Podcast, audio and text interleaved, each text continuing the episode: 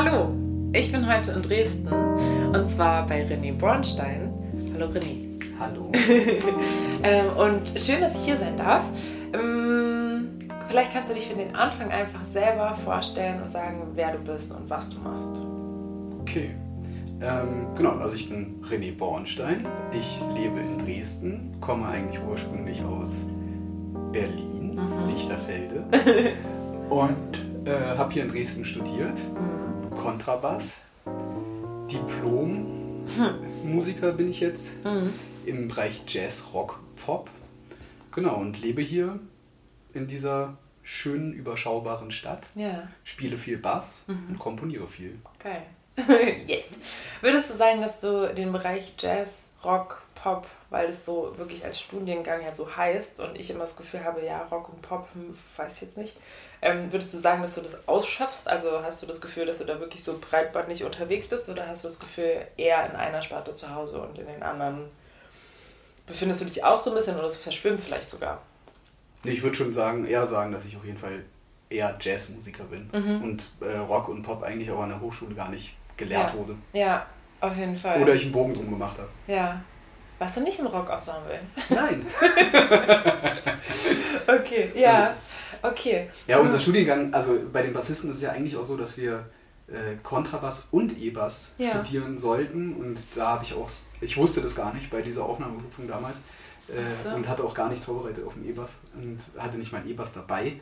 Und äh, habe dann auch äh, das relativ schnell geschafft, dass ich das nicht studieren muss. Okay, krass. Genau. Und habe dann eigentlich, ja, das nach dem Vordiplom musste ich keinen E-Bass mehr spielen. Ach, krass. Okay, aber wieso ist das so? Also hast du einfach generell gar keinen Bock gehabt auf E-Bass und vielleicht jetzt auch immer noch nicht, aber... Doch, ich spiele ganz gerne E-Bass tatsächlich. Und ich spiele auch ja, hier und da mal irgendwelche Synths oder so. Okay. Äh, aber ich hatte keinen Bock auf ein Jazzstudium auf ja. einem E-Bass. Ja, ja, okay. Das wollte ich auf dem Kontrabass machen. Ja, genau. Verstehe. Ja. Und ähm, also ganz grundsätzlich, wieso Bass und wieso Kontrabass? Weil ich habe schon eher so das Gefühl, ähm, dass viele Leute halt über einen E-Bass zum Bass kommen. Mhm. Ähm, und dann so Kontrabass ist dann mehr nochmal so ein Ding von so, oh, okay, das muss ich mir jetzt irgendwie auch noch reinziehen ähm, und muss irgendwie nochmal umdenken, umlernen. Ähm, und wieso ist es für dich quasi dann eher Kontrabass gewesen und wieso überhaupt Bass? Das ist tatsächlich eine gute Frage. Ich habe also auch mit E-Bass angefangen ja. und ich hatte aus irgendwelchen Gründen hat mich das Instrument einfach immer fasziniert. Also ja. Es stand nie irgendwie im Raum, als ich so mit 14, 15 angefangen habe, halt äh, E-Bass zu spielen. Da mhm. wusste ich halt, ich will E-Bass spielen. Ja. Da war auch nicht irgendwie Gitarre oder sowas, sondern ich wollte E-Bass spielen. Und dann ja, habe ich mir halt so ein Ding geholt und mhm. war dann eigentlich nicht mehr aus dem Proberaum rauszukommen und habe halt wow. halt mega viel geübt und mich jeden Tag mit meinen Dudes getroffen irgendwie, mhm. so als Jugendlicher. Ja. Genau, im Bunker in Langwitz. Wirklich im Bunker? Ja. Geil! Ja. Wow! ja, da gab es so ein äh, Jugendzentrum ja, in so einem ja, Bunker. Genau. Kennst du den? Ich kenne den Bunker, ja. Deswegen habe ich das in so Langwitz. Ja, und dann habe ich aber gedacht, ja, wahrscheinlich weiß die Hälfte der Menschen, die das hören, definitiv nicht, was der Bunker ist. Ja. ja. Im Bunker hat meine beste Freundin mal ihren Abschied gefeiert, als sie nach Frankreich gegangen ist. Und von wegen Lisbeth, die jetzt halt von wegen Lisbeth hießen, heißen und früher Harry Hurtig hießen, haben da immer so mega coole Konzerte gegeben. Und Ach. das war so voll. Ja, cool. Ja, weil ich da zur Schule gegangen bin. Deswegen war so diese Verbindung von, vom Beethoven-Gymnasium zu, zum Bunker war da nicht so weit. Genau. Ach, auf dem Beethoven warst du? Mhm. Krass. ja. ja. Kreise enger als noch Fall. gedacht. Ja. Ja, genau. Nee, auf jeden Fall war ich dann da nicht mehr rausgekommen. Wir hatten dann da einen Proberaum gehabt und den durften wir auch eigentlich rund um die Uhr nutzen. Ja. Das war auch cool. Ähm, dann bin ich da nicht mehr rausgekommen und irgendwann habe ich gedacht, ach, das wäre doch vielleicht auch tatsächlich was äh, zum Studieren. Mhm. Und dann hat mein damaliger Basslehrer gesagt, ja, du musst mal dann noch diese Studienvorbereitung machen, geh mal dann noch hier äh, Ja. nach Zehlendorf äh, Mhm. damit. Ähm, und dann bin ich zu Dirk Strackhoff gekommen Ja. und der hat mir einen Kontrabass in die Hand gedrückt Ah. und hat gesagt, ja, da war ich dann 17, René, hey, wenn wir jetzt hier mal ein bisschen Jazz spielen wollen, ja. dann äh, nimm doch mal einen Kontrabass. Und das ja. hat mich irgendwie genauso fasziniert. Okay. Tatsächlich. Und dann äh, habe ich halt ja, beides halt parallel gemacht, habe in meinen Bands noch viel E-Bass gespielt und so, weil mhm. ich da mit dem Kontrabass noch nicht so weit war. Genau, und dann habe ich äh, halt hart Kontrabass geübt mhm. und ähm, ja. genau. Okay. Dann halt irgendwann ins Studium. Und jetzt ist es mittlerweile halt auch so, dass mich das, äh, also auch wegen dieser äh, Streicherei, so dieser klassische Ansatz mhm. auch tatsächlich irgendwie krass interessiert. Also ja. genau, weil es halt einfach nochmal eine Klangfarbe ist, die halt der E-Bass oder der Synth oder so halt nicht, ja. nicht haben. Ja, das stimmt. Ja. ja. Also quasi so ein erweitertes Spektrum einfach nochmal auf diesem genau. Ähm, ja, anderen Instrument. Genau. Okay, ja, geil. Ähm, eine Frage, die ich immer allen Leuten stelle, weil ich das äh, interessant finde, ähm, ist eine Klischeefrage. Ähm, und zwar würde ich gerne wissen, ähm, wenn du drei Wünsche frei hättest, was würdest du dir wünschen? Boah. Ich glaube, die stellen wir mal zurück, die beantworte ich dann später. Okay. Die Frage. Das ist natürlich eine, harte, das ist eine harte Frage. Da, da rattert es bei dir im Kopf ja, während ja. dem Gespräch. genau. okay, ja. dann habe ich eine andere Frage. Und zwar, ähm, also du bist dann ja fürs Studium vermutlich nach Dresden gekommen, ne? Und hast, bist aus Berlin weg und äh, bist nach Dresden gekommen. Oder sehe genau. ich das falsch? Nee, genau. Das ist genau richtig. yes. Genau. Auch frage mich jetzt nicht nach Jahreszahlen. Ja, nee, mach ich nicht. Mach ich nicht. Auf jeden Fall hast du das äh, studiert. Ich habe das, hab das sogar nachgelesen, glaube ich, ja. auf deiner Website. Äh, vielleicht von so 2006 bis 2011. Ja, das könnte sein. Ja? Deswegen sagte ich eben, frag mich danach, weil ich nämlich immer äh, sehr Schwierigkeiten habe, okay. das nachzuvollziehen. Ich, ich, verlinke deine Website, dann kann man das nachlesen, ja, wenn glaube, das interessiert. Ja, ähm, und du bist bis jetzt immer noch in Dresden. Und wenn genau. man so deine Wohnung anguckt, dann kann man verstehen, warum. Aber also auch stadtmäßig ist es ja, was du gesagt hast, auch ähm, schöne, überschaubare Stadt. Mhm. Ähm, wieso bist du noch hier? Ähm, Hat es dich zwischendurch nicht mal weggezogen? Klar, also wir haben äh, als Familie tatsächlich darüber nachgedacht, wieder nach Berlin zu gehen, ja. äh, weil meine Lebensgefährtin ja. äh, auch aus Berlin kommt und wir äh, natürlich viele Freunde und auch die Eltern äh, ja. sozusagen da haben aber wohnen halt hier gerade in diesem Haus in so einem wunderbaren Mikrokosmos, mhm. dass es äh, alleine aus dem Grund schon schwerfällt, wegzugehen. Ja. Genau. Ja. Und Dresden liegt geografisch ganz gut eigentlich, mhm. so zum, zum Spielen, auf Tour sein, ja. nach Norden, ja. genauso weit wie im Süden. Ja. Irgendwie natürlich die Weststrecke halt immer ein bisschen weiter, aber mhm ja, nach Erfurt oder sowas will man da jetzt auch jetzt aus diesem Grund nicht, nicht ziehen. Ja. Äh, genau, oder irgendwo in Hessen. Ja. Genau, und deswegen ähm, sind wir nicht zurückgegangen. Mhm. Und ja, es gibt, äh, klar, wir sind hier vernetzt irgendwie als äh, Musiker ja. irgendwie äh, untereinander. Es gibt guten Wohnraum, es gibt gute Probemöglichkeiten. Mhm. Die Stadt ist nicht zu klein, dass es hier keine Szene gibt. Es mhm. gibt genug Möglichkeiten, um spielen zu können. Ja. Genau, und deswegen gibt es jetzt, ja, für jemanden, glaube ich, der jetzt irgendwie nicht krass auf der Suche immer wieder nach was Neuem ist oder mhm. auf der Suche nach neuen Leuten äh, oder neuen Musikern, eigentlich jetzt erstmal keinen Grund, irgendwie in eine total überlaufene Stadt zu gehen. Mhm. Ja, ja, das stimmt. Aber hast du nicht das Gefühl, dass es, also mir ging es so ein bisschen so, am, vor allen Dingen, also quasi am Ende, bevor ich weggegangen bin, ging mir das irgendwie so, dass ich das Gefühl hatte, so Dresden lullt mich total ein. Also, dass ich so, mhm. hier ist es so alles gemütlich und so wirklich so eine Wohlfühlzone und mhm. das ist ähm, auf der einen Seite natürlich total schön, weil man irgendwie so weiß, so, hey, okay, ich, ich weiß so ein bisschen Bescheid, ich kenne mich aus, ich, ich ähm, finde mich zurecht und selbst wenn was Neues kommt, kommt es eben hinzu oder ist eine Sache verändert sich, positiver mhm. oder negativerweise, aber ich weiß einfach im Grunde so, wo ich mich befinde und mhm. was los ist.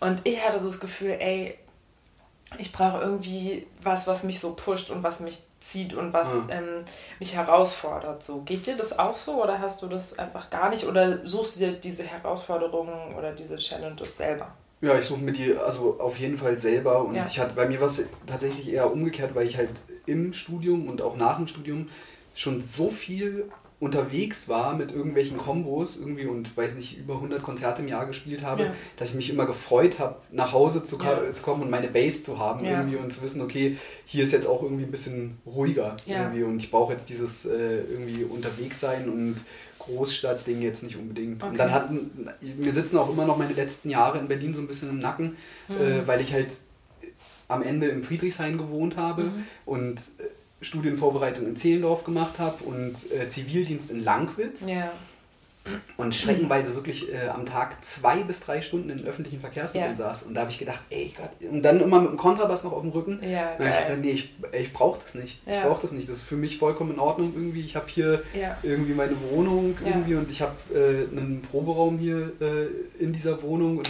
ich muss hier nicht große Wege machen und es ist zum Arbeiten halt einfach perfekt. So und das ich stimmt. kann viel Zeit sparen, mhm. indem ich halt einfach hier irgendwie sortiert äh, lebe. Ja. Aber tatsächlich war es jetzt gerade, äh, kam es wieder zur Debatte mit diesem Umzug nach Berlin, weil mhm. wir uns äh, so ein bisschen um diese politische Lage hier Sorgen mhm. gemacht haben. Ja. Und auch so ein bisschen das jetzt äh, tatsächlich an diese äh, Landtagswahl geknüpft haben. Und gesagt mhm, haben, ey, wenn wir hier einen Ministerpräsidenten von der AfD bekommen oder mhm. sich irgendwelche Koalitionen bilden mit der AfD, dann ist es für uns tatsächlich äh, eine Überlegung, die mhm. Stadt zu verlassen. Mhm. Weil wir selber und, also wir selber wollen das nicht für uns und nicht für unsere Kinder, halt in so einem komischen ja. Setting hier irgendwie groß zu ja. werden und zu leben. Ja, ja, voll. Ja, ja. genau. Und ja, jetzt haben wir nochmal irgendwie Glück gehabt und hoffen mal, dass sich das in den nächsten vier Jahren dann nicht nochmal ändert ja. oder wir nochmal irgendwie komische Neu Neuwahlen bekommen. Mhm. Okay, krass. Ja. Das stimmt natürlich auch. Das ist, das ist auch noch ein Punkt. Ja. ja das ist, ja genau, das ist natürlich hart. Und also ähm, ich habe das total geschätzt, in Berlin groß zu werden irgendwie und auch irgendwie diese ja, Diversität mhm. irgendwie äh, zu leben ja. irgendwie.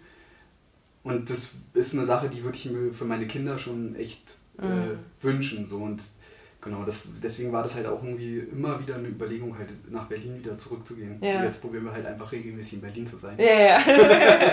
das ist ja auch nicht weit. genau, es ist nicht weit ja. und äh, auch möglich so. Und dann sind wir halt jetzt irgendwie ein paar Mal im Jahr halt. Ja. Ja. ja, gut, das kann ich auch verstehen. Und ich meine, auch was du sagst mit so einer Base, ähm, das würde mich nämlich auch interessieren. Ähm, wie mh, mm, gestaltest du, also ich meine, du hast zwei Kinder, ähm, und wie gestaltest du für dich selber so eine Art von, ähm, du hast eben keinen Job, der irgendwie 9 bis 5 ist. Ähm, wie gestaltest du dann für dich und für deine Familie so einen Alltag oder so ein, okay, ich bin jetzt auf Tour, ciao Leute. ähm, wie wie ähm, machst du das für dich selber und wie kommst du damit klar und wie ist es auch, wie verändert das vielleicht so einen Familienalltag? Hm.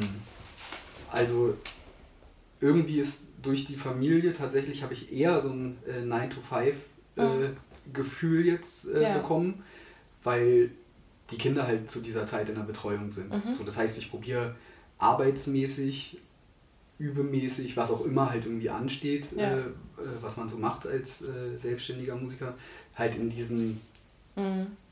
Zeitrahmen reinzubekommen. Ja jetzt unterrichte ich natürlich auch ein bisschen, habe so ein paar pädagogische Sachen halt hier in Dresden. Ja. Äh, die sind halt nachmittags oder abends. Mhm. So, die äh, passen halt natürlich nicht rein. Ja. Das probiere ich aber irgendwie meistens halt irgendwie an einem Nachmittag mhm. äh, abzuarbeiten. Und ähm, genau, wenn ich dann halt auf Tour bin, ist dann hier auf jeden Fall bisschen anstrengender für den Rest, der yeah. zurückbleibt. Yeah. Genau, aber das war von vornherein klar, dass das ein Teil von meinem mhm. Leben ist und dass ja. das auch nicht weg, wegfallen wird. Und äh, damit haben sich irgendwie alle arrangiert ja. irgendwie und wissen auch, dass ich wiederkomme. Ja, und, äh, genau. Ja. was ich halt tatsächlich ein bisschen gemacht habe, ist, dass ich äh, weniger spiele, mhm. also außerhalb. So, also ich bin von diesen 100 Konzerten, die ich da mal zum Studium hatte, halt jetzt so auf ja, 50, 60 oder mhm. sowas äh, runtergegangen mit Absicht, äh, genau, weil ich gerne halt auch an, bei meinen Kindern sein mhm. möchte. Ja, und wenn man 100 Mal im Jahr außerhalb spielt, dann kannst du davon ausgehen, bei 50 Wochen im Jahr mhm. irgendwie, äh, ja, dass du viel an irgendwelchen Wochenenden nicht zu Hause bist. So. genau, das möchte ich halt einfach nicht. Mhm. So. Ja. Genau, deswegen äh, spiele ich ein bisschen weniger, mhm. gucke, dass ich halt hier genug zu tun habe auch. Irgendwie, genau. Okay. Ja, vielleicht kannst du die ähm, Projekte, die du hast oder in denen du spielst, ähm, einfach selber mal vorstellen und sagen, wer, wer ist da so dabei, was macht ihr da? Ähm, genau, das fände ich total cool. Genau, ja, wir also mein Hauptprojekt sozusagen, mhm. was, wir, was ich jetzt im Moment habe, das ist äh, die Band Lammelauer Bornstein, ja. die dieses Jahr auch zehnjähriges äh, Jubiläum hat. Da mhm. ist der Andreas Lammel am Klavier dabei ja. und Florian Lauer am Schlagzeug. Genau, und ich selber spiele da Kontrabass. Mhm. Genau, und wir haben jetzt gerade unser drittes Album aufgenommen, ja. bringen das raus im Oktober bei Traumton Records. Genau, die Band, die ist ja viel unterwegs irgendwie. Da kommt jetzt, wie gesagt, im Oktober das Album raus mhm. und dann werden auch irgendwie viele Konzerte gespielt. Da sind jetzt irgendwie bis Ende April, glaube ich, 30 Konzerte oder sowas ja. zu spielen. Genau. Und dann habe ich noch ein Duo, das ist noch relativ frisch, mit einem äh, Pianisten, der heißt Wolfgang Torkler. Mhm. Da haben wir jetzt äh, ein paar Konzerte gespielt, haben jetzt äh, einen neues Programm geschrieben, haben wir mhm. beide komponiert irgendwie und äh, damit spielen wir jetzt auch mhm. vermehrt Konzerte. Auch nächstes Wochenende gibt es dann irgendwie so die erste kleine Minitour mit, dieser, mhm. mit diesem Projekt, drei, drei Gigs. Genau. Und dann habe ich äh, hier in Dresden äh, noch ähm, einen, einen Jazz-Quintett, mit dem wir hier so in Dresden und Umgebung spielen. Ja. Genau. Und leite noch eine Big Band das yeah. Newtown Swing Orchestra. Ja. Eine sehr, sehr äh, ambitionierte Laienband, mhm. genau, die aber auch äh, krass am Start sind irgendwie und hier CDs aufnehmen und äh, cool. Gigs spielen. Ja. Und da bin ich dann, also mit denen arbeite ich ihre Stücke und bin dann bei Konzerten als Dirigent mhm. tätig. Ja. Genau. Ja. ja, das sind so die Sachen, die ich im Moment mache. Ja, cool. Ähm, ich habe mir die, das Video angeschaut zu der Platte, die jetzt eben rauskommt. Ähm, und ähm, das ist dann auch also quasi ein, ein Endbild von diesem Video, ähm, ist dann auch das Cover von der Platte geworden. Ähm, ihr steht auf dem Flugfeld in Tempelhof in Berlin ähm, und spielt und es stehen so große Buchstaben hinter euch. Wann habt ihr das gemacht? Wie habt ihr das gemacht? Und wie seid ihr auf diese Idee gekommen? Und darf man das? Die letzte Frage musst du nicht beantworten. also es ist tatsächlich, ich kann ja mal hinten anfangen. Es war alles legal.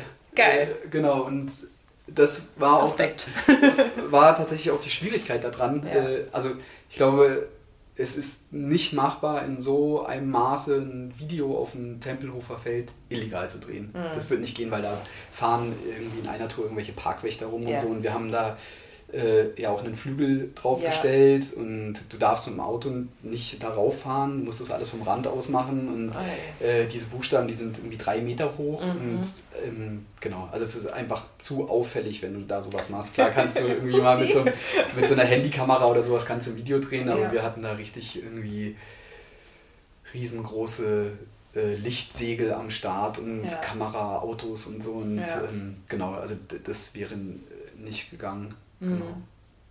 Ja.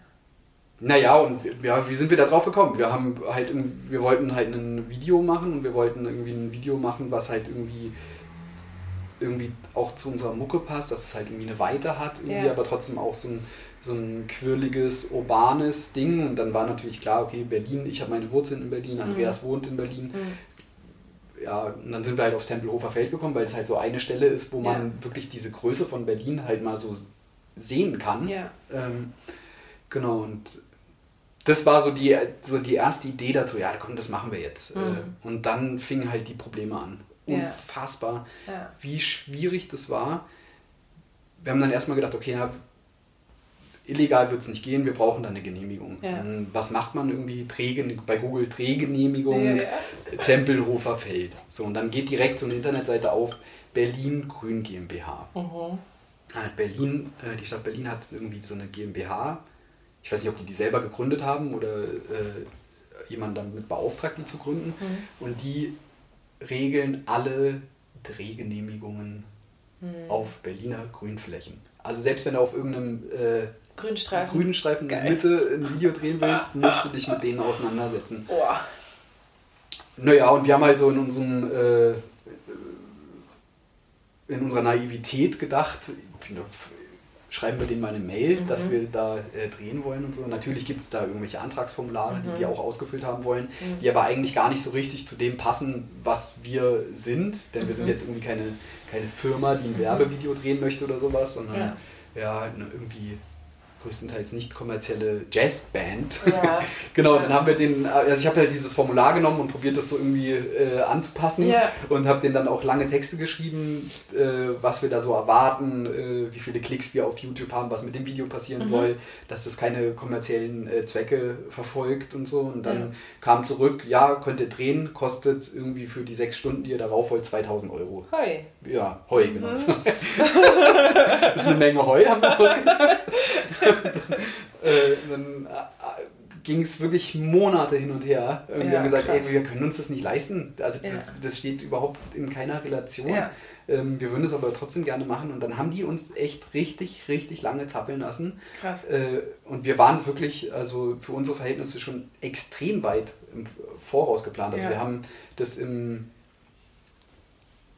Januar, glaube ich, Januar 2018 angefangen zu planen. Okay. Hatten uns verschiedene Tage, weil es ja draußen war, äh, Schlechtwettervariante ja. und so ausgesucht, dass ja. wir halt irgendwie äh, ja, an verschiedenen Tagen eventuell drehen können, dass es auch wirklich gutes Wetter ist. Ähm, genau, und dann haben wir die halt angefragt für Juli mhm. 2018. Äh, mhm. Und dann haben die uns bis drei Wochen vorher keine Genehmigung rausgelassen und hart mit uns diskutiert. Und mhm. wir waren äh, dann auch wirklich irgendwann so an dem Punkt, dass wir da fast jeden Tag hingeschrieben haben, fast jeden Tag angerufen haben, mit okay, denen wir äh, gesprochen haben. Ja. ja. das muss jetzt nochmal durch das Gremium und das muss nochmal da und weiß ich was. Ja. Und dann ganz am Ende war die Berlin Grünen GmbH dann doch so gnädig ja. und hat uns für 400 Euro die Drehgenehmigung ja. gegeben für irgendwie acht Stunden oder sowas. Okay, krass. Genau, und dann, ja, ja dann war halt so klar, okay, Mist, ey, jetzt müssen wir wirklich richtig Gas geben. Mhm. Wir hatten dann vorher schon alles geschrieben, Drehbuch geschrieben und ähm, auch den, äh, den Drehplan geschrieben. Mhm. Äh, und haben dann äh, dieses Produktionsteam aus Leipzig, relativ kollektiv, mhm. weiß nicht, mit Benjamin Büttner, äh, die hatten wir auch im Vorfeld schon angefragt und haben denen aber immer gesagt, ey, pass mal auf, wir, ähm, es ist noch nicht äh, klar, ob wir diesen, dieses Date bekommen und so. Ja. Und die waren aber so nett und haben sich den auch geblockt für uns. Cool. Ja. Und dann äh, hatten wir dann endlich äh, das Date äh, und die Drehgenehmigung und alles war klar, das soll an dem und dem Tag stattfinden. Und dann äh, haben wir den, mussten wir noch so einen Vertrag unterschreiben und mhm. in dem. Vertrag stand dann drin, dass der Drohnenpilot seinen Führerschein und seine Haftpflichtgenehmigung äh, Haftpflichtversicherung mhm. noch einreichen muss. Und dann mhm. haben wir das den Boys gesagt da und der, ja, nee, haben wir nicht. Gibt, wir haben keine Haftpflichtversicherung, wir haben auch keinen, Dreh, äh, keinen, oh. keinen Führerschein für das Ding. Dann war der Drohnenpilot von denen raus und dann war es so zwei Wochen vorher. Und dann haben wir noch einen anderen ah. Drohnenpiloten gesucht, der dann äh, explizit halt diese Anforderungen. Ja. genau, wow, und, ja, dann hatten wir das und wir hatten im, ich glaube, Februar oder März haben wir uns schon diesen Flügel gekauft. Das war oh alter, alter Bechsteinflügel, den oh. haben wir halt irgendwo eBay Kleinanzeigen äh, geschossen irgendwie. Und wir wollten auch sowas irgendwie altes, morbides yeah. haben irgendwie. Der sollte auch gar nicht mehr spielfähig sein. Ah, und okay. wir hier mit ein paar Freunden halt irgendwie äh, dahin gefahren, yeah. haben den abgeholt irgendwie an der Grenze zu Polen und hatten Alter, den dann hier eingelagert und so. Okay. Genau. Und dann hieß es irgendwann, jetzt, go. Wir hatten alles fertig, haben alles geschafft. Irgendwie ähm, genau. Krass. Und das macht ihr alles selber? Also da haben wir wirklich, also zu dem Video haben wir wirklich alles selber gemacht. Geil. Also klar, den, den, wie in welcher Reihenfolge die Szenen gemacht werden, das haben wir uns ausgedacht und haben das dann natürlich in Absprache mit den ja. Kameraleuten gemacht. Ja. Ähm, aber vom Prinzip haben wir wirklich alles alleine gemacht. Mhm. Ja. Geil. Boah, ja, ey, Respekt, war, Durchhaltevermögen und das Video ist mega geil geworden. Also ich werde das auf jeden Fall verlinken. Man sollte sich das angucken. Äh, vor allem mit der Geschichte noch ja, ja. ja, ich erzähle die mittlerweile auch ganz gerne irgendwie bei Konzerten die Geschichte und das ist immer so ein bisschen, also hat immer hier und da so ein paar Lacher dann. Ja, klar. Weil es halt irgendwie absurd ist, irgendwie, dass halt so eine kleine Jazzband halt so einen Aufriss betreiben muss, um mal eben ein Video irgendwo zu drehen. Ja, voll. Krass. Ja. Okay, ähm, ähm, wie ist dieses Album ansonsten ähm, entstanden und wie mh, mm, reiht sich das vielleicht so ein in, in du sagtest, das dritte Album? Ähm, habt ihr so eine Dramaturgie so über diese Alben hinweg oder ist es, jedes Ding steht irgendwie so für sich selber? Wie seht ihr das? Wie siehst du das? Also es gibt auf jeden Fall eine Entwicklung, mhm. Ne? also wie die, wie die Band sich entwickelt, wie sich, äh, wie komponiert wird und wie spielerische Vorlieben äh, ja. äh, sind. Das, da kann man schon irgendwie erkennen, wie die, wie die Band sich entwickelt, aber trotzdem steht irgendwie jedes Album auch ästhetisch ja. für sich irgendwie und, und klingt auch irgendwie immer ein bisschen anders. Mhm. Ähm, ich glaube, das ist dann eher so für Kenner, die dann wirklich diese drei Alben mal so nebeneinander äh, hören. Ja. Ähm, Genau, aber äh, insgesamt ist es schon so, dass wir eine Liveband sind und die Stücke halt beim, beim Live-Spielen mm. entwickeln. Mm. Es gibt zwar klar ganz klare Kompositionen und die Komposition, das ist zum Beispiel ein Teil, die sind streckenweise viel, viel größer geworden mhm. also, oder, oder länger. Es ist viel mehr ja. komponiert als früher. Früher okay. war es mal so wie aus einem Realbook so ein Leadsheet, ja. was wir dann halt mit auf die Konzerte genommen haben und sich das dann halt entwickelt hat. So. Ja. Und heute sind manche Kompositionen irgendwie 10, 12 Seiten lang. Wow. Da ist dann viel ausgeschrieben und so. Ja. Genau, aber es gibt auch kurze äh, Stücke mit wenig äh, äh, Informationen, aber es schon, sind schon viele Stücke, die, wo einfach viel, viel drin steht. Ja. So, genau, und das ist zum Beispiel eine Sache, die sich entwickelt hat. Mhm. So dass wir halt gemerkt haben, irgendwie, dadurch, dass wir jetzt auch nicht mehr alle in einer Stadt sind, mhm. äh, dass es streckenweise auch Sinn macht, in der Probenarbeit ein bisschen mehr Input zu geben. Ja. Ähm, und natürlich auch so die Erfahrung hat aus den letzten zehn Jahren, was kann die Band gut mhm. irgendwie und ähm, dann kann ich dafür auch besser schreiben. Ja. Genau. Ja. ja. und dann hat sich halt, also was sich so soundmäßig entwickelt hat, ist auf jeden Fall, dass Andreas äh, Lammel, der hat ja noch ein äh, Zweitstudium gemacht mhm. als Tonmeister mhm. äh, an der UDK. Und das ist für uns mega praktisch, weil wir sozusagen immer unseren eigenen Tonmeister mit yeah. auf Tour haben und äh, die Band jetzt auch wirklich, es ist keine, keine Akustik äh, Jazz mehr, sondern wir mhm. sind immer verstärkt ja. mit, äh, mit PA, mit Subwoofern und so und fahren halt mittlerweile einen bisschen angedickteren Sound, mhm. so ein bisschen so in so eine ja, manchmal so ein bisschen sowas Poppiges, mhm. äh, dickere Bässe und mhm. so. Ähm, soundmäßig. Soundmäßig, ja. genau, nur soundmäßig, ja. genau. Und probieren halt so ein bisschen die Grätsche zwischen diesem richtig schön, schön klingenden Klaviertrio, kammermusikalisch, mhm. irgendwie eine schöne Ballade und im nächsten Moment äh, schon kräftiges, ja. äh, kräftiger, drückender Sound. Ja. So, und das geht halt einfach nur mit Anlage. Ja. Genau. Und das ist, glaube ich, auch eine Sache, die man jetzt irgendwie auf dem dritten Album auf jeden Fall mhm. hört. Ja. ja. Genau. Wo das zweite Album noch viel, viel indirekter war, mhm. auch indirekter gemischt war. Mhm. Da ist der Flügel viel größer und der Raum ist, Raum ist größer und es klingt alles irgendwie ein bisschen klassischer. Mhm. Irgendwie das die Reibungen und sowas, die auch durch, durch irgendwelche Rhythmiken oder sowas entstehen, die eigentlich auch da waren, die sind da so ein bisschen weggemischt und es mhm. äh, ist alles, es klingt alles relativ entspannt und jetzt ist es halt wieder ein bisschen äh, direkter geworden. Mhm. Ja. ja. ja. Genau.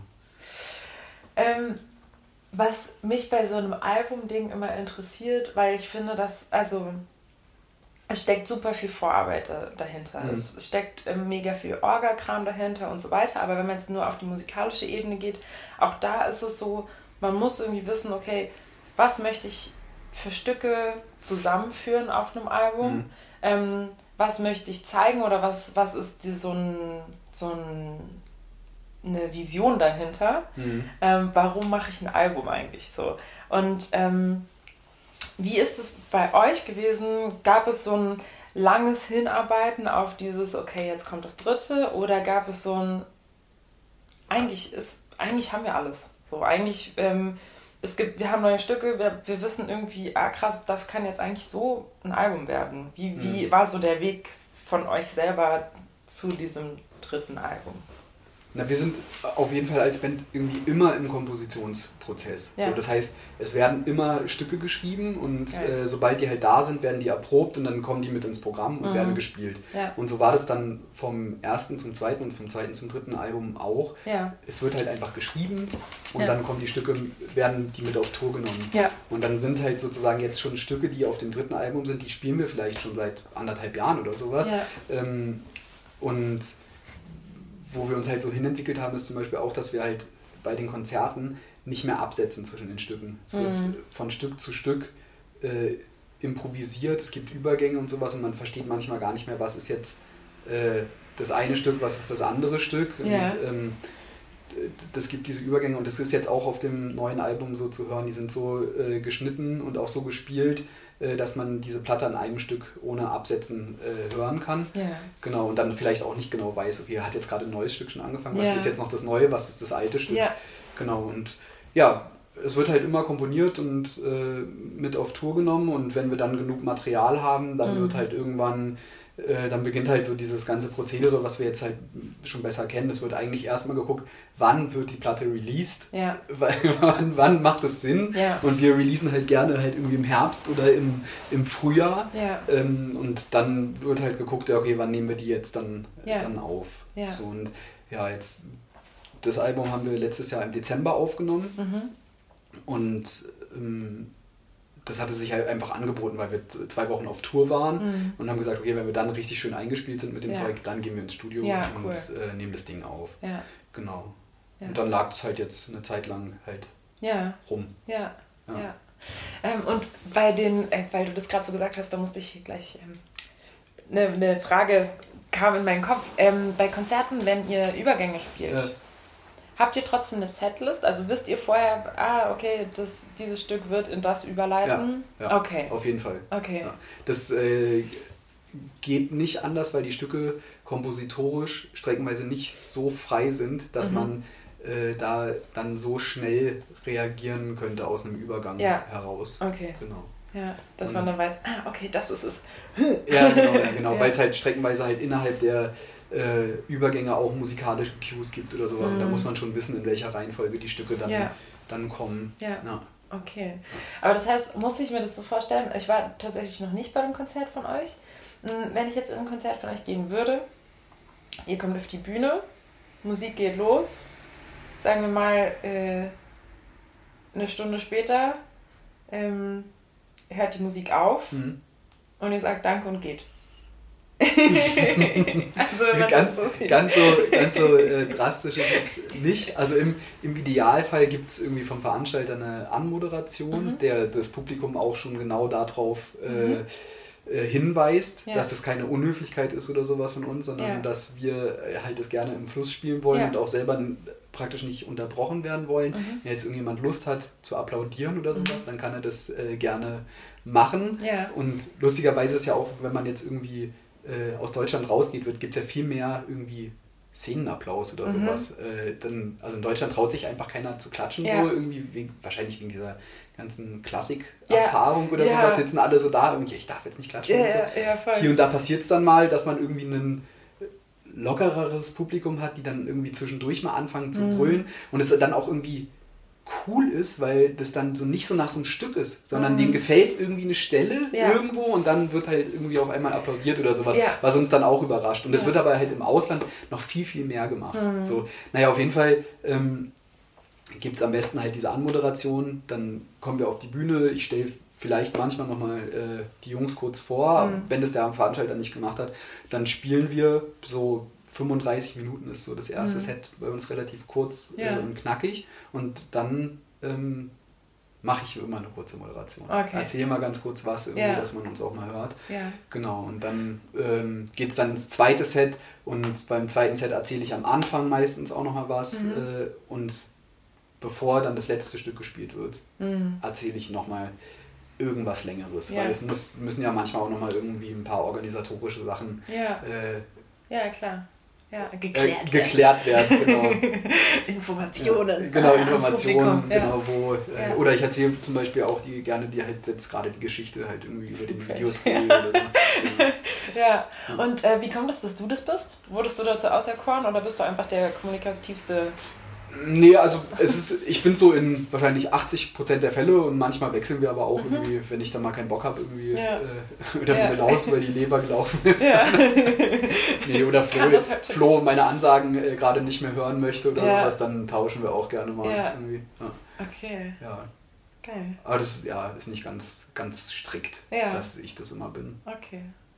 Aber warum sich das so etabliert hat, keine Ahnung. Okay, ja, ich meine, sonst ist es halt oft so, wenn man eine Person hat, die ein Mikro hat, dann ist die das immer. Also es ist, ähm, finde ich, ist oft so, ja, du machst da eine Ansage, ne? Und man denkt so, ja, genau. Ah, das ist doch deine Musik, so, was soll ich jetzt? So, genau. Aber ähm, ja, dann bei einem Instrumental-Trio ja, also macht die Frage vielleicht du, noch mehr. Wie du sagst, auf jeden Fall Sinn, dass die Leute, die schreiben, halt auch irgendwie ja. vielleicht was zu den Kompositionen ja. sagen, wenn dann jetzt auf die Komposition eingegangen wird. Genau. Ähm, und bei uns ist es schon so, dass ich wahrscheinlich irgendwie so was 60, 65 Prozent oder sowas schreibe mhm. und den, äh, genau, den Rest macht dann der Andreas und hier und da gibt es dann nochmal ein Stück vom, vom Flo. Mhm. Genau, und ähm, vielleicht macht es deswegen auch Sinn, irgendwie, vielleicht ja.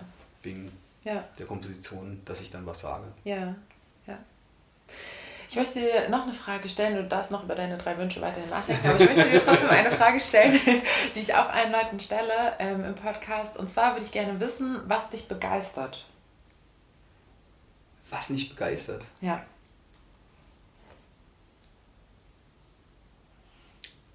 Wie generell ist das jetzt gemeint? Ganz generell. Du kannst sagen, äh, kleine süße Häschen. Du kannst sagen, wenn beim Kontrabass. Mm, mm, mm. Wie du möchtest. Also ich bin, würde ich sagen, generell sehr begeisterungsfähig erstmal. Mhm. Deswegen ist die Frage irgendwie schwer zu beantworten, weil mich viele Sachen irgendwie mhm. begeistern. Irgendwie mich kann halt irgendwie eine CD begeistern, äh, mich kann einfach der Alltag irgendwie mhm. begeistern. Mich kann meine Kinder begeistern. Ja. Äh, mich kann mein, mein Bass begeistern. Ich ja. kann mir neue Bassseiten drauf machen und sagen, boah, fett! Und dann rede ich drei Tage über nichts anderes mehr als über meine Bassseiten. Oder zum Beispiel sitzt du gerade hinter diesen äh, 70er Jahre Philips Boxen, okay. die ich mir äh, gerade äh, ersteigert habe ja. und kann die einfach nur feiern die ganze Zeit und sitze hier die, und höre irgendwelche Platten. Ja. Äh, gehe gerade wieder total auf Tord Gustafsson fest, was ich vor Krass. Jahren gehört habe ja. und sitze hier und denke immer nur, oh, wie geil das klingt. Ja. Genau. Und deswegen, ja, ist es schwer, schwer, zu beantworten, aber ja, ich kann mich schon für, für vieles begeistern auf jeden. Fall. Ich kann mich auf, zum Beispiel auch für gutes Essen äh, begeistern. Oh yes. Genau. Mhm. Ähm, meinst du, dass das was ist, was. Ähm, also, ähm, gehst du da mit anderen Menschen manchmal auf den Keks und hast du das Gefühl, dass das ähm, nachvollziehbar ist? Oder hast du das Gefühl von so, ja, pff, ist schon okay, aber ich feiere es halt gerade? nee, ich glaube, ich habe tendenziell wahrscheinlich eher die Eigenschaft, andere mit zu begeistern. Okay, dadurch. Geil. Genau. Also äh, dann, dass ich so ein bisschen ansteckend bin oder so. Ja. Durch Kommt alle auf die Couch und hört Todd Gustafsson. Genau so ist es gerade, ja, genau. heute, heute Abend bin ich zum Beispiel verabredet mit dem äh, ersten Posaunisten aus der Big Band. Da haben wir ja gerade eine neue CD aufgenommen mhm. und ähm, wir müssen jetzt äh, noch uns den ersten Mix mal anhören, um mhm. äh, so eine kleine Mengeliste zu schreiben. Ja. Und es ist ganz klar, dass das jetzt hier vor okay. diesen Boxen stattfinden wird. Okay. Auf diesem grauen Sofa, auf dem ich gerade sitze. Yes. Genau. Okay, ja, das, das Okay, das finde ich dann geil. Wenn du die mitnehmen kannst, ist natürlich besser. Ähm, ich würde dann gleich anschließen mit einer Frage und du, also ich finde, du darfst dann eigentlich nicht ähm, sagen, dass du andere begeisterst. Äh, äh ich würde gerne wissen, welche Eigenschaft von dir du manchmal anderen Leuten wünschst.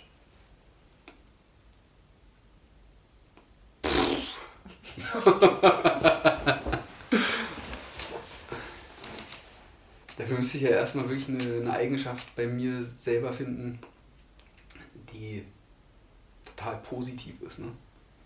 Ja.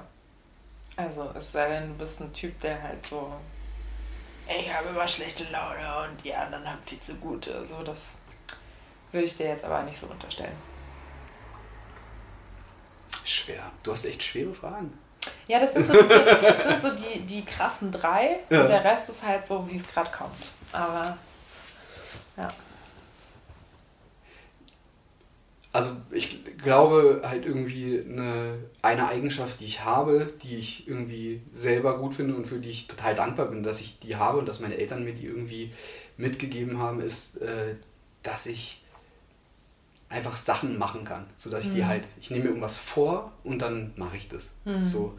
Und ja, ich kriege eigentlich auch meistens irgendwie, ich kann das irgendwie umsetzen, was ich mir mhm. so, so vor, vorstelle irgendwie. Und das ist eine Eigenschaft, also alles, was dazugehört, ne, Durchhaltewillen und weiß ich was, das wünsche ich manchmal halt, würde ich mir vorstellen, äh, dass sich andere Leute auch darüber freuen können. Weil ja. ich das manchmal so in meinem Umfeld sehe, dass viele Leute dann überfordert sind mit so, mit so Sachen, wo ich dann so denke, mach doch einfach. Mach doch einfach. Mach's ja, doch einfach, oh, bitte. krass, ja. Und ähm, genau.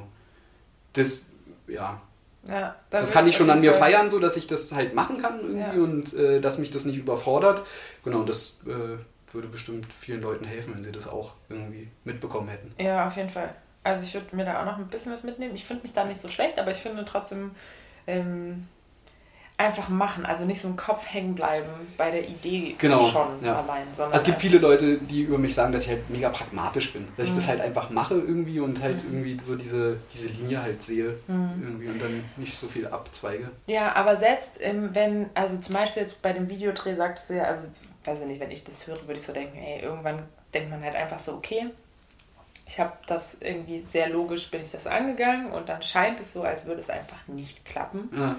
Ähm, aber es scheint ja trotzdem so eine gewisse Art von so zwar pragmatisch sein, aber trotzdem auch so an so eine Vision oder so einen Traum oder so eine, also Traum klingt jetzt vielleicht in dem Sinne manchmal ein bisschen zu groß, aber an so ein, hey, lass uns einfach mal auschecken, ob das möglich ist. Mhm daran scheinst du ja dann trotzdem zu glauben, weil wenn du das einfach dann quasi noch weiter, ich, ich gehe denen so lange auf den Sack, bis die einfach das für 400 Euro machen und nicht für 2000 und so. Ja, ne, genau, aber also da muss man wirklich sagen, da sind wir zum Glück halt auch eine Band und ein Trio ne, in mhm. diesem Fall, dass wir dann, also da war ich zum Beispiel auch mal an einem Punkt, wo ich gesagt habe, äh, Andreas, du musst jetzt mal diese Kommunikation übernehmen, weil ich reiß den gleichen Kopf ab. Mhm. Irgendwie, das äh, geht jetzt hier einfach zu weit und dann hat Andreas zum Beispiel irgendwann nach ein paar Monaten das übernommen mhm. irgendwie und hat äh, das dann, hat dann diese Gespräche mit denen weitergeführt, weil ja. es dann halt einfach irgendwie äh, glaube ich, einfach in der Kommunikation besser war, dass ja. es jetzt jemand anderes gemacht ja. hat. Ja. Genau. Ja. Okay. Also ja, es ist jetzt nicht so äh, Superman-mäßig so, dass ich halt äh, das jetzt so total alleine durchziehe. Also gerade, also jetzt in meinem Leben und auch nicht in, in dieser Band, sondern dass ich das natürlich auch, dass jeder halt irgendwie so ein bisschen Zuspruch ja. braucht. Ne? Ja, ja, auf jeden Fall. Ja, okay, gut. Genau. Doch kein Übermensch. Gut. Nee, nee, nee. Äh, okay. Gott ja. Nein. Ähm, du machst deine verschiedenen Projekte, du machst, äh, du, du schreibst viel, ähm, auch für die unterschiedlichen Sachen.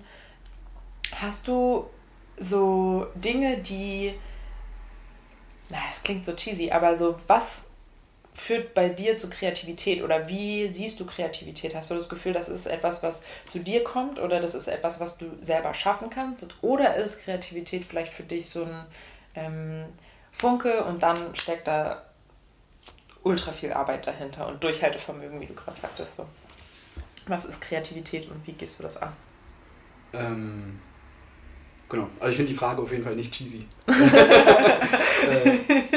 in meinem Kopf war dann so ein Funke, der zu dir kommt. Also, so, das, ja, in meinem Kopf ist das vielleicht manchmal. Nee, es ist tatsächlich, hat das irgendwie alles von dem, was du jetzt gerade schon beschrieben hast. Also ja. Es gibt halt den Moment, also ich schreibe mega viel am Klavier mhm. und es gibt einfach den Moment, wo ich mich ransetze und dann was da ist. Mhm. So, ne? Das ist dieser, dieser ja, Funke. Ja, so, ne? Und dann fällt einem das so in den Schoß. Mhm. Äh, und man kann halt einfach losschreiben mhm. und aufnehmen und sowas. Und das kann ich dann auch tatsächlich manchmal den ganzen Tag machen oder mhm. sowas. Und es war früher noch mehr so, dass ich dann einfach irgendwie in meinem äh, Zimmer saß und von morgens bis abends halt irgendwie an einem Stück gearbeitet habe mhm. oder sowas. Jetzt ist das mittlerweile ein bisschen schwieriger. Mhm. Das ist so ein Prozess, in dem ich da äh, gerade stecke, dass ich, dass die Kreativität, dieser Flow manchmal unterbrochen wird mhm. durch den Alltag. Mhm. Irgendwie. Das, ich habe nicht mehr diese, nicht mehr diese Spitzen, dass ich das den ganzen Tag machen kann, sondern ja. ich muss das, oder ich musste das jetzt lernen, dass ich das auch abbrechen kann mhm. und dann fortführen. Später weiter, ja. Genau. Ja.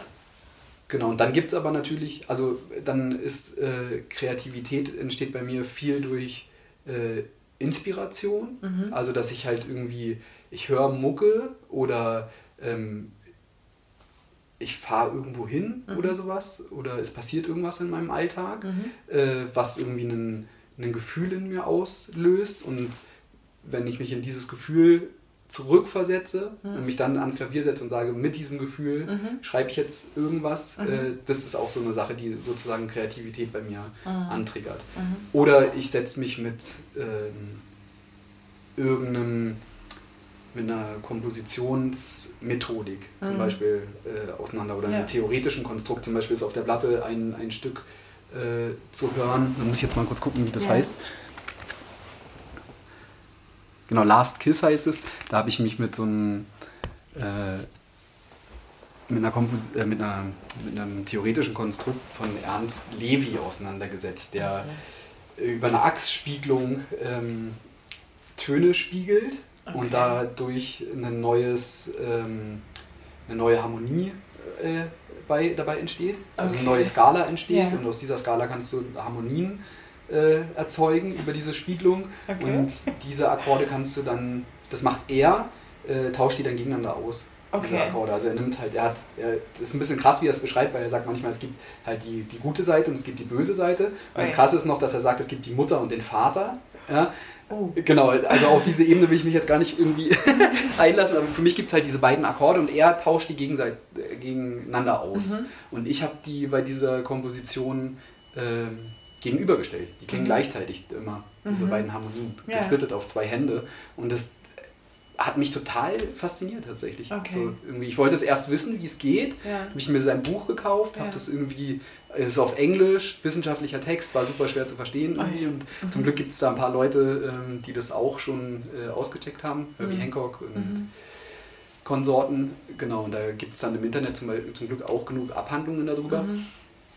Mhm. Ähm, genau, und das hat mich zum Beispiel total inspiriert, auch damit halt mhm. halt verschiedene Stücke zu schreiben. Und mhm. ein Stück ist halt jetzt auf der Platte drauf. Ja, aber ähm, und, und wie, wie gehst du an, ähm, einerseits, also so wie du es jetzt beschrieben ja. hast, verstehe ich so, dass es einerseits so ein gefühlsorientiertes ähm, Schreiben gibt mhm. und dann auf der anderen Seite eher so ein theoretisch basiertes, ich check das jetzt mal aus. Und ähm, wie ähm, Gibt es dann für dich so eine Mitte, wo dann so ein Stück entsteht? Also gibt es immer ähm, beide, mh, hm, beide Einflüsse in deinen Stücken? Oder hast du auch das Gefühl, okay, manche Sachen sind halt eher so eine Etüde und dann ist es trotzdem. Eine Kompositionsetüde. Ja. Also gerade wenn du jetzt dieses theoretische Ding beschreibst, stelle ich mir das so vor wie, wow, okay, das ist erstmal vielleicht auch selber so ein Ausprobieren von, ah, okay, wie, wie weit kann ich da gehen? Wie, wie kann ich das trotzdem zu meiner Sprache machen, mhm. auch wenn das eben jemand anderes ähm, beschreibt, vorstellt, erfunden also hat. Die Etüden, die, so wie du das sagst, die finden halt dann nicht auf dem Papier statt. Das äh, übe ich halt für mich selber irgendwie mhm. und ähm, irgendwann komme ich dann halt irgendwie an den Punkt und sage, daraus mache ich jetzt mal ein Stück okay. zum Beispiel. Ja. Aber es ist jetzt nicht so, dass ich halt einfach äh, mich an den Schreibtisch setze und mhm. sage so, äh, ich schreibe das jetzt einfach mal auf ja, ja, ja. und ähm, habe das noch gar nicht richtig äh, erfüllen können. Mhm. So, genau. Und hinter all dem deckt halt irgendwie trotzdem dann halt irgendwie eine Faszination für irgendwas. Ne? Ja. Ob es jetzt ein Gefühl ist oder ob das dieses theoretische Konstrukt ist, wenn mich das nicht faszinieren würde, wie das klingt, was mhm. da entsteht durch, durch diese Gegenüberstellung oder den Austausch oder weiß ja. ich was, dann würde ich das nicht schreiben können. Okay. Genau, also ich bin schon immer so, auch wenn ich jetzt für Big Band äh, komponiere oder sowas, mhm. dann muss ich da Bock zu haben. Ja. Muss da richtig irgendwie äh, sagen, oh, das ist jetzt was, was mich fasziniert. So, und nur dann mache ich das auch. Ja. Das, ja, ich probiere schon ja, generell so äh, zu leben, Sachen zu machen, wo ich halt Bock drauf habe. Ja. So. Und klappt es? Ja. Geil. Ja. Oh, ja. das ist sehr gut. Auf jeden Fall. Ja, es gibt eigentlich ja, wenig, wenig Sachen, irgendwie, die ich machen muss. Ja. Ja. Luxus. Ja. Geil. Ja. Ja. Deswegen ist es auch schön, hier zu sein in Dresden, dass man sich das äh, rausnehmen kann. Ja, auf jeden Fall. Und ich nicht irgendwie jetzt Ja. hier äh, das Dreifache an Miete zahlen muss. Ja. Ja, das stimmt auch wieder. Ja, ja. ja. Okay, ähm, ich würde mal auf diese drei Wünsche zurückkommen. Ich weiß nicht, ob da bei dir was passiert ist, neben, nebenbei. Ja, einen, einen kann ich dir auf jeden Fall schon mal sagen. Ja. Auch, also es ist jetzt zum Beispiel gerade ein Thema, was mich halt mega, mega beschäftigt und es ist halt, ja, es hat halt auch immer so ein bisschen dieses, ja, cheesy, irgendwie alles soll gut werden oder Mhm. sowas. Aber für mich ist halt im Moment ein mega wichtiges Thema und da würde ich mir wirklich wünschen, dass es halt irgendwie was wird, ist, dass diese Welt sich irgendwie tatsächlich wieder irgendwie sortiert. So, Mhm. dass irgendwie die Menschheit das mit diesem Klim- Klimawandel irgendwie Mhm. hinbekommt. Mhm. So irgendwie, dass es äh, irgendwie nicht alles in einem riesengroßen Chaos endet. Mhm. Das ist wirklich äh, ein, ein Wunsch von mir, so, Mhm. an dem ich halt selber auch irgendwie im Moment irgendwie viel gedanklich dran bin. Mhm. Ja, Ja. Ja. genau. Ob das jetzt äh, so sein soll, ich probiere gerade hier die Boys zu überzeugen, dass wir doch jetzt mal unsere Touren klimaneutral fahren sollten und so, Ja. weil wir ja natürlich viel im Auto sitzen Ja, und so. genau. Ähm, ja, Ja. probiere selber halt in meinem Alltag viel so zu strukturieren, dass es halt irgendwie klimafreundlicher wird irgendwie, Ja. dass man irgendwie, wenn man diese Erde irgendwann mal wieder verlässt Mhm. als Mensch Mhm. und gerade jetzt als, als junger Vater irgendwie Mhm. schon irgendwie Generationen oder eine Generation in die Welt gesetzt hat, Ja. dass die hier auch irgendwie weiterleben können. Ja. So. Ja. Und das ist halt so mega, ja, das ist halt krass irgendwie so als so ein, so ein Wunsch, ne? aber es ist Mhm. halt ja, schon was, was sich jetzt im Moment wirklich viel beschäftigt. So. Mhm. Ja. Ja, krass. Das stimmt.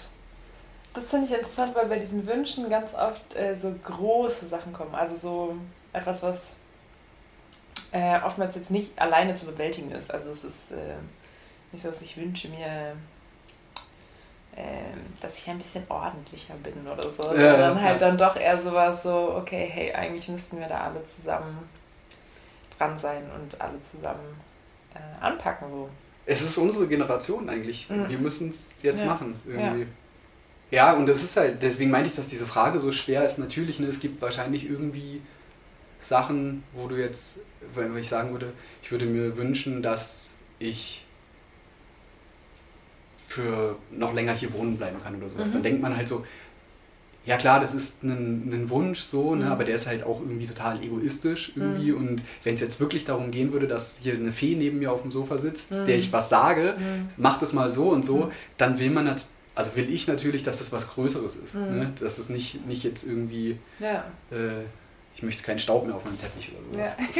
ja. dann hol den Staubsauger. Genau, Ja, genau. das stimmt. Aber ich glaube, das ist auch also so unterschiedlich. Ähm, also ja, es gibt natürlich unterschiedliche Bereiche, in denen, ähm, in denen Wünsche stattfinden. Und, und ähm, ich habe immer so ein Ding, in, also wenn, wenn ich Entscheidungen treffen muss, ähm, denke ich ganz oft, okay, wenn ich mir alles aussuchen dürfte, was jetzt diese eine Entscheidung Mhm. Wie würde das dann aussehen? Und dann stelle ich fest, dass, sagen wir mal, in 50% der Fälle kann ich schon mal was dafür tun, dass es so ist, wie ich es mir aussuchen Mhm. würde. Ja, ja. Ähm, und das ist manchmal einfach nur so über den eigenen Schatten springen oder halt mal jemanden anrufen, von dem man denkt so, ah, uh, darf ich das machen? Äh, So, und einfach so ein bisschen, ähm, ja, ma- man kann oftmals schon so einen kleinen Schritt tun. Bei diesen größeren Sachen, wo man jetzt nicht einfach äh, sagen kann, also wenn ich mir das so aussuchen dürfte. Aber selbst da, wie du sagst, so, okay, du kannst halt so deinen mini kleinen Teil, der wahrscheinlich jetzt nicht den großen Unterschied macht, ähm, kannst du machen. Aber wenn das halt alle so sehen, dann ist es halt das Ding. So, das ist Mhm. jetzt, ähm, ja, und in, dann geht es eben darum, okay, wie kann ich irgendwie anders einkaufen, wie kann ich anders leben und konsumieren, mich Genau. verhalten, das weitergeben. genau, das Weitergeben ist halt im Moment eher so mein äh, Ding irgendwie da, wegen dieser Begeisterungsfähigkeit, Ja. wie wir es vorhin hatten. Ne? Oh, sehr Äh, gut, Dass ja, ich halt irgendwie, ich bin, also es ist ein Thema, was mich jetzt zum Beispiel total beschäftigt, deswegen rede ich mega viel mit Leuten Mhm. äh, drüber irgendwie und probiere das halt wirklich auch irgendwie für mich selber und die Familie irgendwie durchzuziehen und dadurch halt irgendwie andere mhm. Leute zu begeistern. Mhm. Letztens habe ich so irgendwie einen Flo äh, angestoßen und gesagt, ey Flo, was habt ihr eigentlich für einen Stromanbieter? Mhm. Und dann so, ah ja, Moment mal, wir ja, müssen ja. da mal was machen. Und ja, so. Genau, und ja. Ja. Genau. Ich kann damit zwar auf jeden Fall nicht die Welt ändern, aber ähm, es wäre halt irgendwie schön, wenn äh, unsere Generation das jetzt irgendwie und mit den Kindern, die da freitags immer äh, ja. super demonstrieren gehen, äh, irgendwie da eine Änderung schafft. Mhm. Ja, das stimmt. Yes. Ähm, ich würde noch, glaube ich, zum Schluss nochmal zur Musik zurückkommen wollen, dennoch. Schließlich sitzen hier Musiker und Musikerinnen in diesem Podcast. Ähm, und zwar würde ich gerne wissen, ihr geht auf Tour. Ja. Wo kann man euch finden? Wo kann man in alte Sachen reinhören? Ähm, wo kann man dieses Video, das verlinke ich auf jeden Fall, ähm, wie, wie kann man euch finden? Wie kann man noch mehr erfahren, was du eigentlich so machst, wenn es vielleicht nicht um äh, Lamelauer Bornstein geht. Also, Wo findet man dich? Genau, also mich findet man auf jeden Fall auf meiner Internetseite mhm. oder hier zu Hause. Kann ja. man einfach unten klingeln, da steht mein Name dran. Geil. äh, genau. Oder ja, ich habe gesehen, wenn man dich googelt, ja. steht deine Adresse da. Ja, das ist krass, ne? Das, äh, das finde ich ganz schön. Google ist krass einfach. Alter, ja. so mit Foto und so. Mhm. ja, da war ich echt so, wow, okay. Ja, das, also da habe ich gar keinen Einfluss drauf. Das liegt Wirklich? daran, dass, ja, ich habe eine Internetseite ja. Äh, und da gibt es ja diesen, diese Datenschutzerklärung. Ja und die, äh, in der Datenschutzerklärung steht meine Adresse drin und dadurch äh, kann das Google das halt miteinander verbinden. Ne? Das finde ich echt krass. Du machst deine Datenschutzerklärung ja. und dann Google, genau. hi. Ja. Okay, ja. Genau. Ähm, was aber auch manchmal zur Folge hat, dass zum Beispiel, ich, mir ist nämlich auch schon aufgefallen, dass wenn man zum Beispiel einen Zahnarzt sucht oder sowas mhm. und der ist in einem Haus drin, wo auch noch ein Dönerladen ist, mhm. dann kommt dieses Google Street View mhm. und dann mhm. hast du Doktor irgendwas eingegeben und dann mhm. ist ein Foto von der Dönerbude halt zu sehen. also da äh, scheint irgendwie nicht... Nach der Elmex-Behandlung gleich genau. noch ein Döner. Ja. Genau. Ja. Ähm, Ne, genau, also äh, renébornstein.de, mhm. alles zusammen und klein geschrieben. Da äh, probiere ich diese Seite irgendwie so halbwegs aktuell zu halten und ja. immer mal das so zusammenzutragen, was in allen Projekten irgendwie passiert. Ja. Bei äh, Lammelauer Bornstein ist es auf jeden Fall www.lammel-lauer-bornstein.de. Ja. Äh, die probieren wir auch sehr aktuell zu halten. Ja. Klappt, glaube ich, auch ganz gut. Da mhm. gibt es dann alle Links und äh, Konzerte und wen es interessiert, auch ein Tech Rider. Ja. genau, und äh, Pressestimmen und sowas. Ja. Ähm, in den, die CDs zum Beispiel von Lamberauer Bornstein kann man auch überall streamen, ja. äh, kann man überall kaufen eigentlich, äh, weil wir haben ein schönes Label, Traumton, die mhm. haben einen guten Vertrieb, Indigo. Äh, da passiert es dann auch mal, dass man auch mal im Saturn zum Beispiel die CD kaufen kann oder sowas. Echt cool. Genau. Ähm, also wenn man uns will, dann kann man uns auch finden. Okay. Genau. Und ja, Konzerte, ja, auf jeden Fall deutschlandweit, mhm. hier und da dann auch mal irgendwie im äh, deutschen Umland. Ja. Tschechien, Frankreich, ja. Österreich, Schweiz, genau, passiert alles. Passiert alles, kann aber noch viel mehr werden. Yeah. Genau. Kaching. War das eine Anfrage? ähm, ich verlinke auf jeden Fall alles in der Podcast-Beschreibung. Schaut euch das Video an ähm, und checkt mal aus, was die mir so machen. ähm, René, ich danke dir ganz, ganz herzlich, ich dass ich hier dir. sein durfte und äh, dich ausfragen durfte. Und ähm, ja, ich verlinke alles. Klickt euch durch, würde ich sagen. Vielen, vielen Dank. Danke dir. Ciao. Ciao.